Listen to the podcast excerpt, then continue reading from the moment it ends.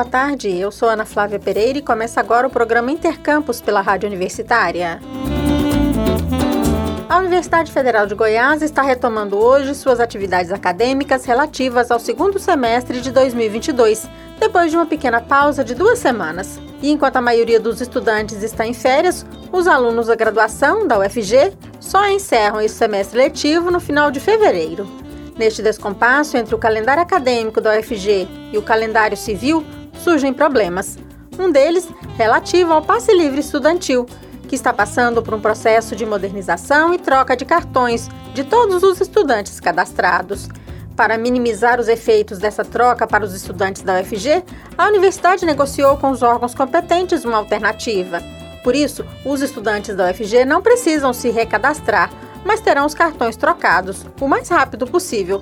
Como me explicou hoje, durante o programa Boa Semana UFG, aqui na Rádio Universitária, a pró-reitora de Assuntos Estudantis da UFG, Maísa Miralva. O Passe Livre Estudantil, que é um programa do governo do estado de Goiás, ele está passando por um processo de modernização do seu sistema, e isso, por causa do nosso calendário acadêmico, coincide com o início da troca do sistema deles, né? E a partir de hoje eles começam a enviar e-mails, neste caso para os estudantes da UFG, informando que eles precisam solicitar, agendar no VaptVupt a retirada de um novo cartão. De hoje até o dia 17, os estudantes vão receber, né, por em uma semana, vão receber os e-mails solicitando que façam agendamento de retirada de novo cartão.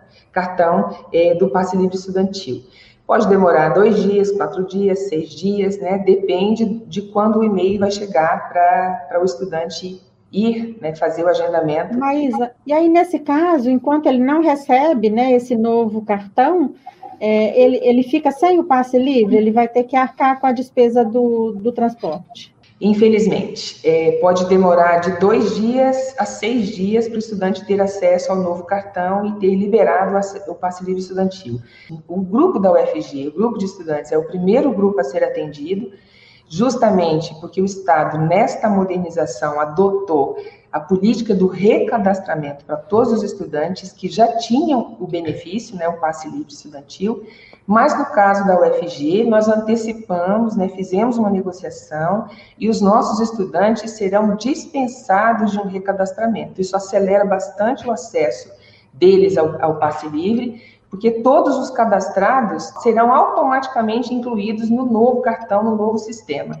Somente os novos que a partir de hoje poderão se cadastrar, mas nenhum estudante terá de fazer o recadastramento, justamente para acelerar e ficar o mínimo de tempo possível descoberto né, de ter aí o acesso livre ao transporte coletivo. O estudante, por exemplo, que tiver com alguma dificuldade nesse processo, deve procurar a PRAE ou deve procurar as instâncias do governo estadual?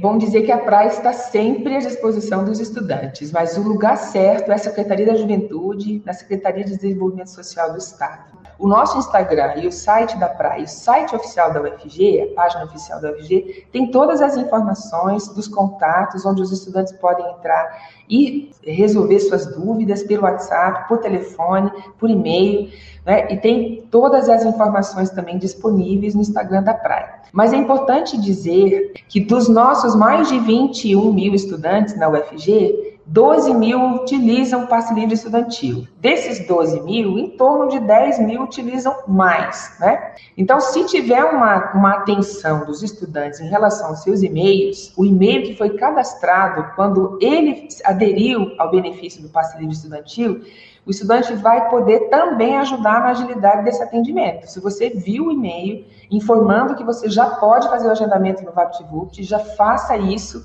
e já procure né, o seu o mais próximo da sua casa. Tudo ali vai ser muito informado onde você pode retirar a nova carteirinha.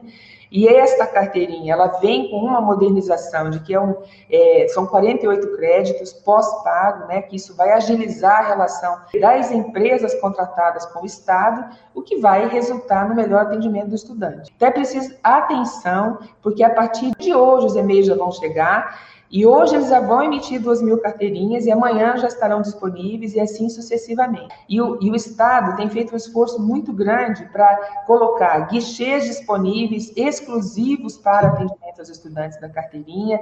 Então, eu acredito que tem tudo para dar muito certo, já demora, demora a ser muito pequena e os estudantes não terem grandes transtornos, né? Poderia aí faltar muito poucas aulas e, e ainda assim é possível conversar com o professor, é possível conversar com o coordenador de curso, né? E apresentar né, as suas dificuldades em acessar as aulas nessa semana de transição do sistema. Mas, sim, é, é, o passe livre estudantil é um direito fundamental, é muito importante e é uma conquista dos estudantes e ele será garantido. O que está acontecendo é uma modernização do sistema, né?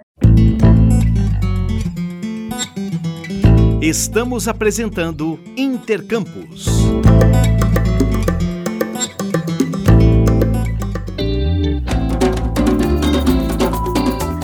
Durante o Boa Semana UFG de hoje, a reitora da instituição, Angelita Pereira de Lima, comentou o absurdo dos atos de vandalismo protagonizados ontem no Distrito Federal pelos terroristas que apoiaram a reeleição do ex-presidente Jair Bolsonaro. Os fatos ocorridos ontem em Brasília, que têm repercussões importantes no dia de hoje, ainda estão né, é, na ordem né, das manchetes, vamos dizer assim, são muito graves, mas eles sinalizam uma, uma questão importante. Né? Mais uma vez, após o processo eleitoral, a posse é, do projeto é, eleitoral que foi submetido às urnas, vencedor tomar posse, né? É, ontem houve uma tentativa né, de golpe e as instituições brasileiras, mais uma vez, agiram para que a democracia é, permaneça como nosso regime. E a democracia não é apenas um regime político, ela é uma concepção, é um conceito de organização político, social e econômico de uma nação, que é o nosso caso, e, o nosso, e a democracia no país saiu vitoriosa nos embates de ontem. Estamos aguardando como serão é, é, ceifados ou cerceados quaisquer outros atos que venham atuar contra o sistema democrático brasileiro. Então, exatamente por isso, tanto a Andifes, né, Associação dos Dirigentes de Instituições Federais de, de Ensino Superior, quanto muitas outras é, universidades, isoladamente, é, se manifestaram por meio de notas e nós é, fizemos uma nota conjunta com as instituições públicas de ensino superior do Estado de Goiás a nossa, o nosso fórum das IPs, né? O fórum que organiza as ações conjuntas das três universidades federais é, de Goiás, né? A UFCAT, o UFJ e o UFG, e a, os IFs, né? O IF Goiano e o IFG, os dois institutos federais, e também a OEG. Então, nós fizemos uma nota conjunta com o mesmo teor, no sentido de repudiar qualquer ato antidemocrático, qualquer tentativa de é, violação dos poderes do Brasil, né, dos poderes da, da federação, é, qualquer ato é, violento, como aconteceu ontem, de forma extremamente chocante, é, como nunca acontecido na história do país, como disse ontem mesmo o presidente Lula, nem quando houve é, os atos, a tomada de poder, vamos dizer assim, no golpe militar de 64, não houve uma invasão das casas, né, dos três poderes. E, o que aconteceu ontem é inaceitável. Né? Inaceitável, essa é a palavra que mais que mais circulou. É inaceitável né? Então, nós decidimos, os reitores do, do Fórum das Instituições Públicas de Ensino Superior, publicar uma nota posicionando as instituições de ensino superior de Goiás em frente a esse, a esse ato. Como é, instituições, no nosso caso, autárquicas e de ensino, nós estamos é, solidárias às ações que é, venham a conter né, qualquer ato de violência, ou ato terrorista, ou ato contra a democracia.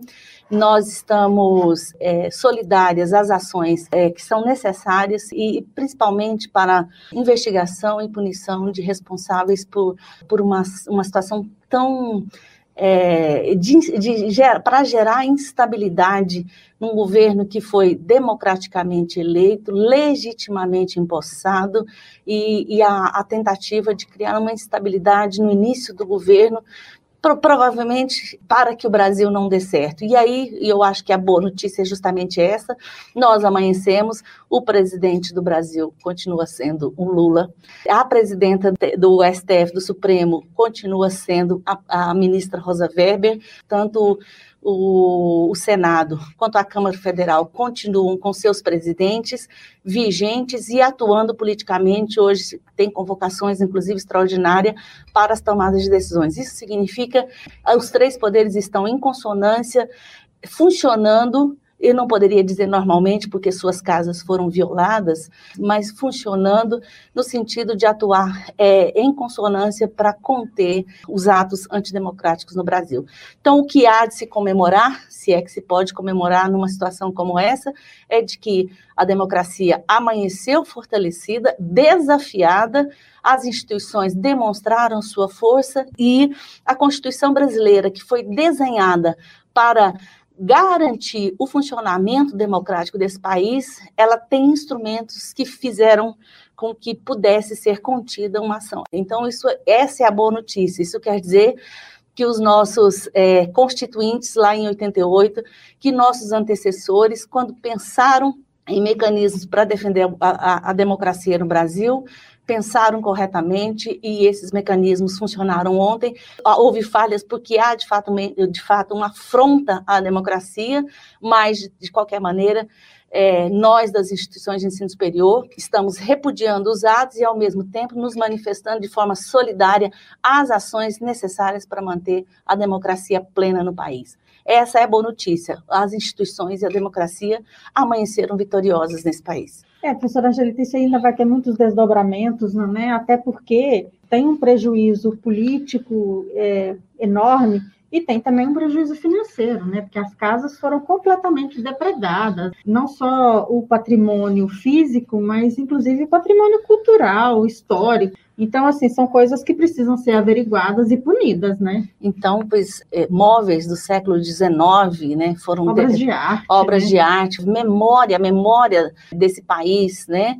é, ela foi violada e de uma forma tão banal, tão é, mesquinha, que nos, assim, realmente causa nas pessoas é, e por isso talvez a reação no país, né, inclusive de partidos, lideranças que seriam, que são de oposição ao governo, mas não são de oposição à democracia, tiveram e puderam se manifestar nesse aspecto. Né? Então, e aí tem, tem o prejuízo econômico.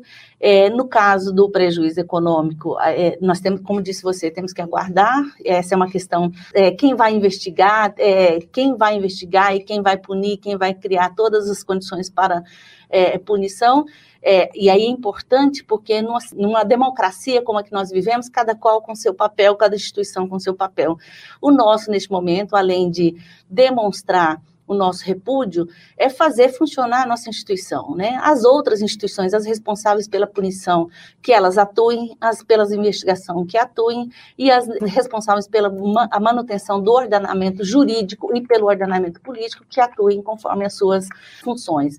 E nós estamos aqui, enquanto instituição é, de ensino superior, para cumprir também a nossa, a nossa tarefa, que é fazer com que a educação no Brasil, inclusive, atue para que a cidadania e a, o pensamento, e aí neste caso o pensamento progressista, progressista no sentido de defesa da cidadania, defesa dos direitos e, de, e, a defesa da democracia sejam a nossa pauta de formação das pessoas que vão, que são formadas pelas universidades. O Intercampus de hoje fica por aqui. Voltaremos amanhã ao meio-dia. Nossa programação você pode acompanhar pelo rádio nos 870m, pela internet no site radio.fg.br ou pelo aplicativo MinUFG. A seguir temos mais jornalismo com Universitário em Forma. Nos trabalhos técnicos hoje nós contamos com as colaborações de Ana Cláudia Rezende e Tiago Damaso. A todos e todas, obrigada pela audiência e até mais.